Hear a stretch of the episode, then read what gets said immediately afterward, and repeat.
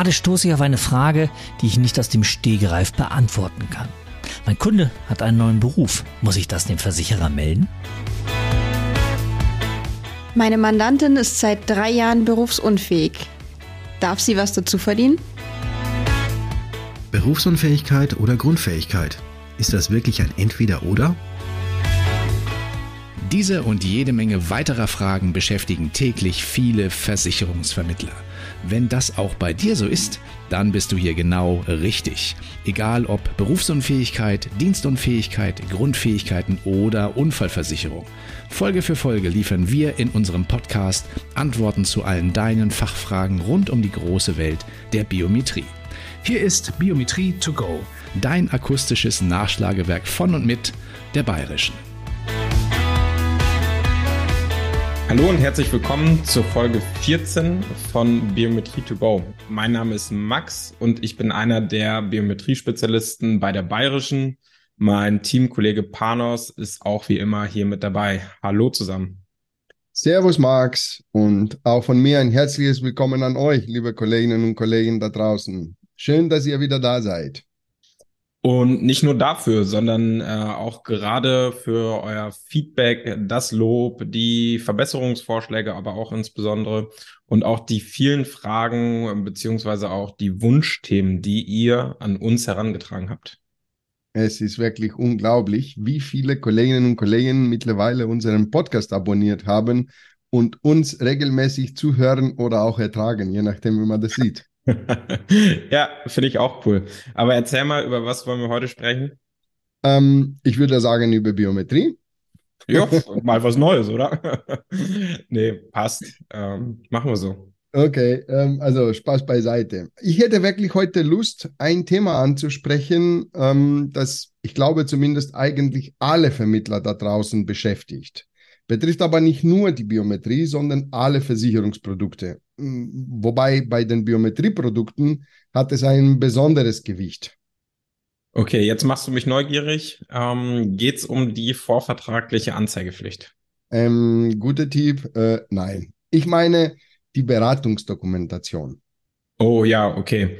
Äh, auch wirklich ein sehr spannendes Thema. Aber erzähl mal, wie kommst du drauf? Äh, ich finde es hier auf meiner Feedbackliste und in meinem Posteingang nicht. Ähm, ja, das glaube ich dir. Ähm, die Idee kam ja, wenn ich ehrlich bin, vor genau drei Tagen und zwar rein zufällig. Ein Vertriebspartner, ähm, seines Zeichens Versicherungsmakler, hat einen BU-Antrag für die Bayerische an mich gesendet. Und in der Mail war zufälligerweise auch die Beratungsdokumentation angehängt. Und äh, da war ich jetzt neugierig, dann habe ich mal den einen oder anderen Punkt entdeckt, der mir etwas Sorgen bereitet hatte. Also habe ich ihn angerufen, habe den Fall mit ihm besprochen und äh, weil es eben so ein wichtiges Thema ist, habe ich ihm ja auch versprochen, dass wir darüber reden und zwar hier im Podcast. Also, liebe Christian, wenn du uns jetzt zuhörst, danke für diese zwar unfreiwillige, aber durchaus wertvolle Vorlage. Ja, dann hol uns mal ab. Was war denn so besonders daran? Darauf komme ich ein bisschen später zurück. Ich würde sagen, fangen wir mal ähm, von vorne an, eins nach dem anderen. Okay, dann lass uns doch äh, direkt mit dem Namen beginnen, oder? Exakt. Also, das Ding heißt nicht Beratungsprotokoll, sondern Beratungsdokumentation. Das ist doch ein großer Unterschied zwischen den zwei Wörtern. Korrekt. Ähm, ich würde mal sagen, Protokoll ist in der Regel eine formelle Aufzeichnung während einer Sitzung oder einer Besprechung oder man kennt es auch von Versammlungen. Ein gutes Beispiel ist mhm. hier vielleicht, äh, was jeder kennt, der schon mal einen Krimi geguckt hat, das polizeiliche Vernehmungsprotokoll. Also mhm. ein Protokoll ist, ja, wie soll man es einfach sagen, eine mehr oder weniger wortgetreue Niederschrift. Ganz genau. Dokumentation wiederum ist auch eine Aufzeichnung, aber die ist jetzt nicht so formell. Soll heißen, das Ziel bei einer Dokumentation ist nicht wortgetreu den Gesprächsverlauf wiederzugeben, sondern die Beratungsdokumentation oder die Dokumentation an sich dient dazu, Informationen festzuhalten, Fakten festzuhalten, zu organisieren, zu präsentieren, damit man später transparent, nachvollziehbar ähm, äh, alles nachverfolgen kann und auch natürlich zu Beweiszwecken. Ziel der Dokumentation ist es, die Informationen zu sammeln und gezielt irgendwo festzuhalten und auffindbar zu machen. Dafür wende ich jetzt, weil du jetzt gesagt hast, das polizeiliche Vernehmungsprotokoll, dann kann ich auch ein typisches Beispiel für eine Dokumentation bringen, das Thema Software-Dokumentation. Ja, finde ich, äh, ist auch ein treffendes Beispiel. Eine Software-Dokumentation, ich sag mal, erzählt ja, wie so eine Software funktioniert, wie sie benutzt werden soll und auch auf welchen Grundlagen und mit welchem Ziel die Software entwickelt wurde. Mhm. Und das wichtig immer für den User in verständlicher Sprache. Ja, genau so ist es. Also merken wir uns, Versicherungsvermittler brauchen kein Vernehmungsprotokoll, sondern eine Software-Dokumentation. ja, finde ich gut. So kann man sich das wirklich gut merken. Äh, zurück zu unserer Beratungsdokumentation. Auch wenn es kein Protokoll ist, gibt es gesetzliche Anforderungen, oder? Ja, klar, die gibt es. Und zwar im Versicherungsvertragsgesetz, dort äh, Paragraph 61. Also Versicherungsvermittler müssen vor einem Abschluss die wesentlichen Inhalte der Beratung, auch den Rat, der sich daraus ergibt, ähm, angeben und auch begründen und auch die Entscheidung des Kunden dokumentieren.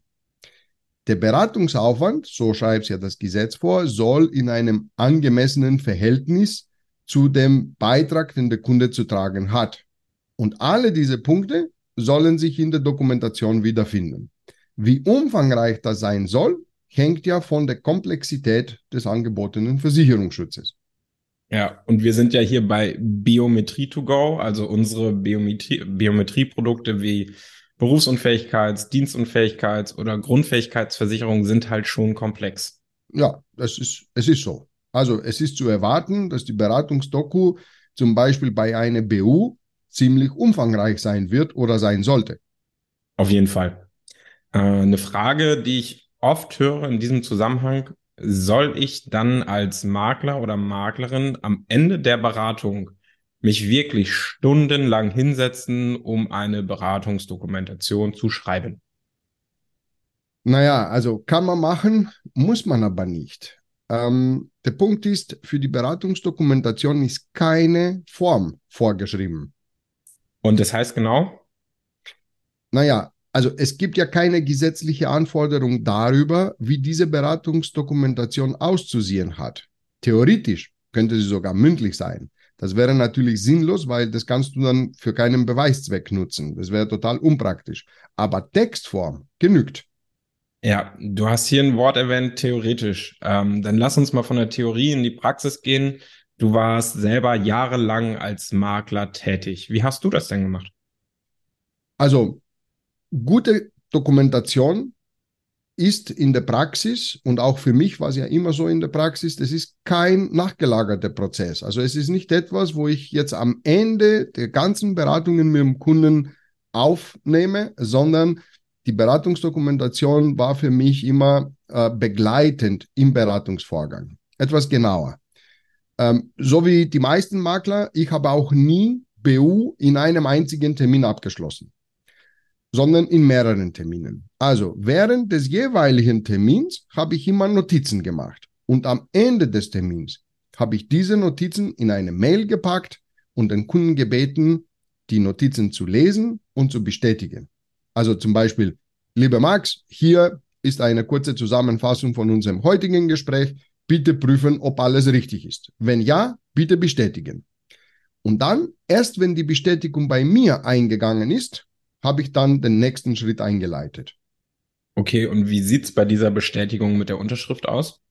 Naja, also eine Unterschrift ist natürlich empfehlenswert, aber nicht zwingend notwendig.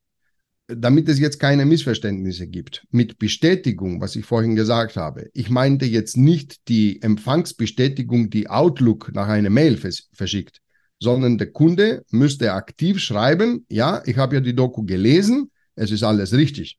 So, in diesem Fall brauche ich wirklich nicht unbedingt eine Unterschrift. Wenn ich jetzt unbedingt eine Unterschrift haben möchte, kann ich alternativ was anderes machen, nämlich den ganzen Mailverkehr in eine PDF-Datei umzuwandeln und die Unterschrift des Kunden einholen. Das ist natürlich auch sehr praktisch heutzutage, wo wir die Möglichkeiten der elektronischen Unterschrift haben. Dann kann ich, wie gesagt, in eine PDF umwandeln, den ganzen Mailverkehr. Dann setze ich ein Unterschriftsfeld und dann versende ich das mit InSign oder mit welcher Software auch immer ähm, für eine elektronische Unterschrift. Ja, sehe ich auch so. Damit das natürlich funktioniert, braucht man ja auch einen systematischen Beratungsprozess. Ähm, oder wie siehst du das? Ja, definitiv. Also ich kann jetzt von mir sprechen. Ich hatte für mich eine Checkliste aufgebaut. Also Checkliste im Sinne, welcher Schritt in welcher Reihenfolge kommt, welche Punkte unbedingt besprochen werden müssen. Und diese Checkliste, und das ist das Wichtige, ich bin diese Checkliste mit dem Kunden im ersten Termin durchgegangen. Also bevor es so richtig losgegangen ist. Warum? So wusste der Kunde von vornherein, was wann passiert und auch, dass nach jedem Schritt eine Mail mit einer kurzen Zusammenfassung von mir bekommen wird, die er zu bestätigen hat. Somit gab es keine Überraschungen während des Prozesses. Ja, cool. Also klingt nach einem wirklich gut durchdachten Prozess. Jetzt fällt mir aber noch was ein. Ich höre auch von vielen Vermittlerinnen und Vermittlern, dass sie mit Textbausteinen arbeiten, weil es halt wirklich schneller geht. Ähm, wie ist denn deine Meinung zu Textbausteinen? Hm, Textbausteine. Wie soll ich sagen? Kann man machen, muss man aber nicht.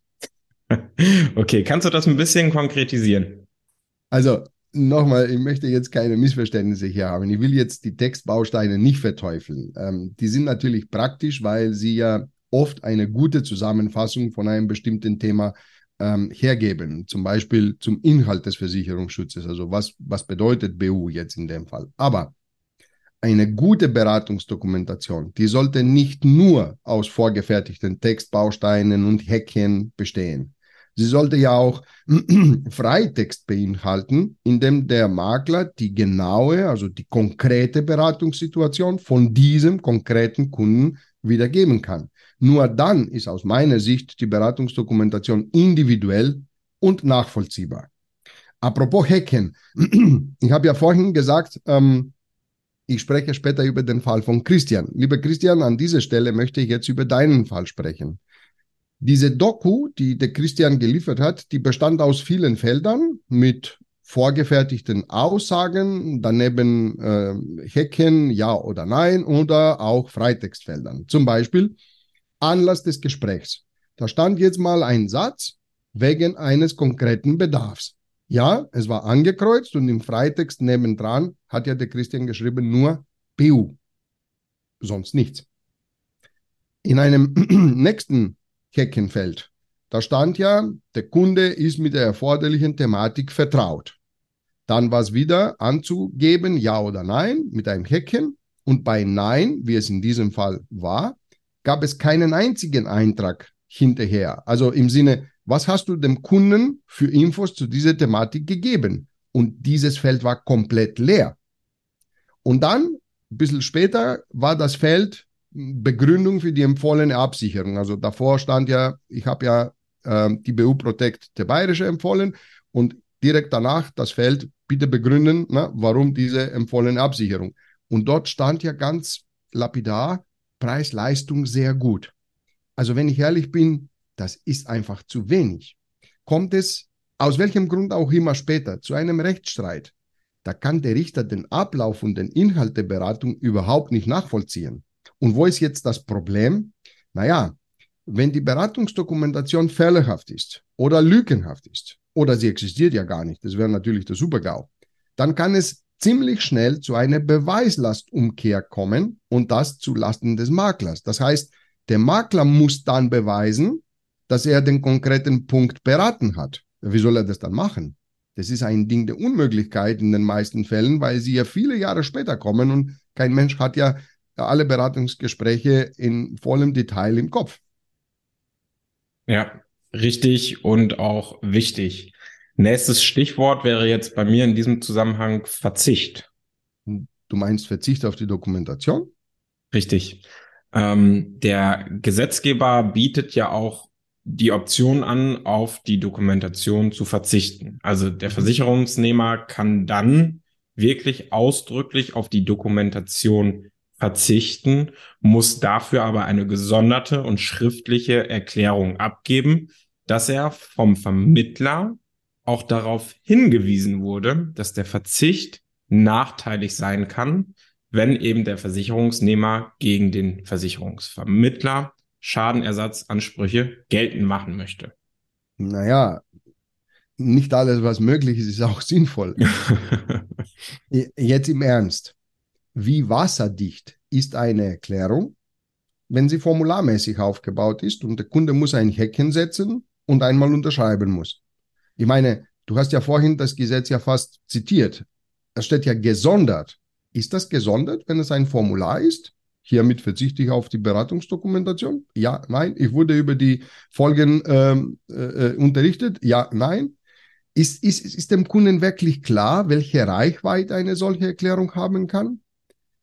Machen wir es einfach. Wenn es zu Konfliktsituationen kommen, ist es sowieso schwer, einen Beratungsfehler nachzuweisen. Und wenn ich auf die Beratungsdokumentation verzichtet habe als Kunde, es ist ungleich schwerer. Wer Schadensersatzansprüche aufgrund eines Fehlverhaltens des Vermittlers geltend machen möchte, er muss ja auch den Beweis führen, dass ihm durch die Beratung ein Schaden entstanden ist. Ich sage es immer und immer wieder, aus einem Produkt gibt es keine Haftung, das Produkt ist irrelevant. Nur die fehlerhafte Beratung kann zu einer Haftung führen. Und ohne entsprechendes Beratungsprotokoll ist das in der Regel nicht oder nur sehr schwer nachzuweisen, dass so eine Fehlberatung stattgefunden hat. Ja, bin ich absolut bei dir. In den Gesprächen mit den Vermittlern ähm, empfehle ich auch immer und jede Entscheidung des Kunden, ob sie für oder gegen eine Handlungsempfehlung zu dokumentieren. Mhm. Also je umfangreicher nachher die Dokumentation ist, desto kleiner ist das Risiko für ähm, spätere Missverständnisse und es bleibt wenig Raum für ähm, eine gerichtliche Nachprüfung. Genau so ist das. Aber jetzt mal eine ernst gemeinte Frage. Ist ja auch mal wichtig zwischendrin. Gibt es die perfekte Dokumentation? Also ich glaube nicht. Äh, ich glaube auch nicht. Also du hast vollkommen recht. Die perfekte Dokumentation, die gibt es nicht. Und an dieser Stelle, danke mal für die Vorlage. Ich möchte auch gerne mit einem Mythos aufräumen. Ja, gerne dafür. Aber erzähl, mit welchem Mythos denn? Äh, der Mythos, dass eine gute Beratungsdokumentation vor Haftung schützt. Das ist nicht ganz richtig. Vor Haftung schützt nämlich eine kundengerechte Beratung und nicht die gute Beratungsdokumentation. Na, ich muss erstmal richtig beraten, damit es gar nicht erst zu einem Haftungsfall kommt. Die Beratungsdokumentation sorgt ja nur dafür, dass die kundengerechte Beratung im Streitfall zu belegen ist. In einem Gerichtsverfahren ist es im Nachhinein natürlich leichter zu erkennen, was man vielleicht besser hätte machen können oder wie eine richtige Beratung ausgesehen hätte. Eine gute Beratungsdokumentation kann zum Beispiel auch Beratungsfehler entlarven. Es ist also für Versicherungsvermittler wichtig, das zu verstehen und zu antizipieren.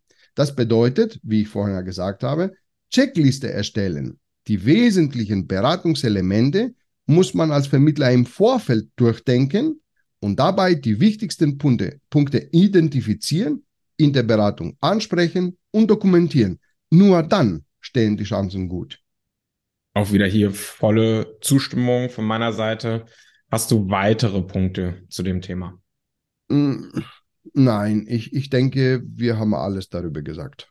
Ja, dann lass mich doch noch mal kurz ähm, zusammenfassen und auch äh, hier noch mal Werbung machen äh, für eine gute Beratungsdokumentation. Also es lohnt sich und zwar sowohl für den Kunden als auch für den Vermittler. Auf der Seite des Kunden kann man sagen, er erhält Klarheit über das Besprochene und kann auch Jahre später nachvollziehen, warum er diese konkreten Punkte mit dieser konkreten Ausgestaltung gekauft hat. Mhm. Ähm, auf der Seite des Vermittlers, ähm, ja, ist ein Eigeninteresse, Lücken und Missverständnisse in der Beratung zu erkennen und nicht nur zu erkennen, sondern auch nachzubessern. Das dient auch der Haftungsreduzierung. Hat der Makler Mitarbeitende, dann ist auch bei Abwesenheit des Chefs alles nachvollziehbar. Aber das Wichtigste aus meiner Sicht, gute Dokumentation führt zu mehr Kundenbindung und auch zu mehr Kundenzufriedenheit, zu größerem Erfolg und auch zu weniger Storn. Dem ist nichts mehr hinzuzufügen. Volle Zustimmung. ja, perfekt. Das freut mich. Und dann würde ich auch sagen, für heute war's das. Ähm, das war tatsächlich schon die 14. Folge Biometrie to go. Ähm, von meiner Seite danke, dass ihr wieder alle dabei wart. Wie immer, wenn ihr unseren Podcast gut findet, empfehlt uns an Kolleginnen und Kollegen und gebt uns auch gerne bitte weiterhin Feedback und schickt uns eure Fragen. Wir hören uns wieder in zwei Wochen. Bis bald. Macht's gut. Ciao. Unbedingt wieder einschalten. Danke und Servus.